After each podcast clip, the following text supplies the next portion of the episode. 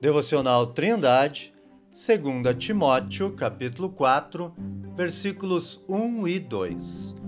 Conjuro-te, pois, diante de Deus e do Senhor Jesus Cristo, que há de julgar os vivos e os mortos na sua vinda e no seu reino, que pregues a palavra, instes a tempo e fora de tempo, corrijas, repreendas, exortes com toda longanimidade e doutrina.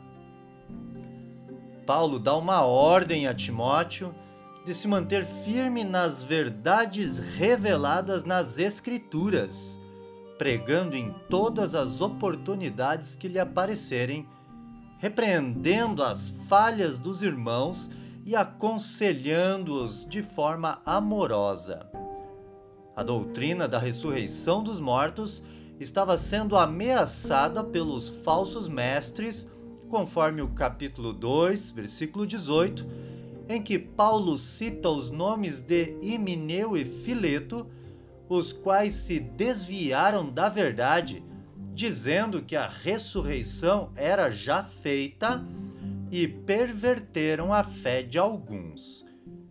Para encorajar Timóteo, Paulo lembra que Jesus irá voltar e irá julgar os vivos e os mortos.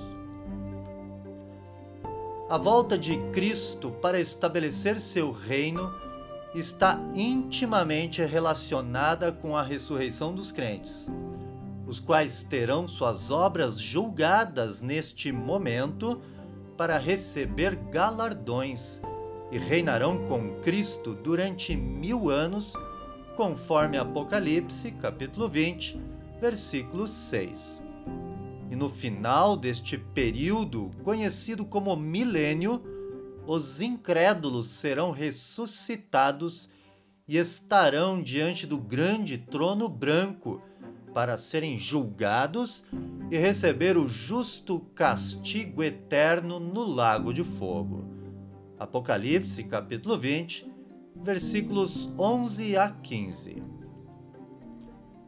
Querido ouvinte, saber que todos passarão por uma ressurreição e julgamento deve encorajar os crentes a viver para a glória de Deus. Tal verdade também é útil na pregação do Evangelho aos incrédulos para que tenham medo do inferno eterno, se arrependam e creiam em Jesus para a salvação de suas almas. Que Deus abençoe você. Tenha um ótimo dia.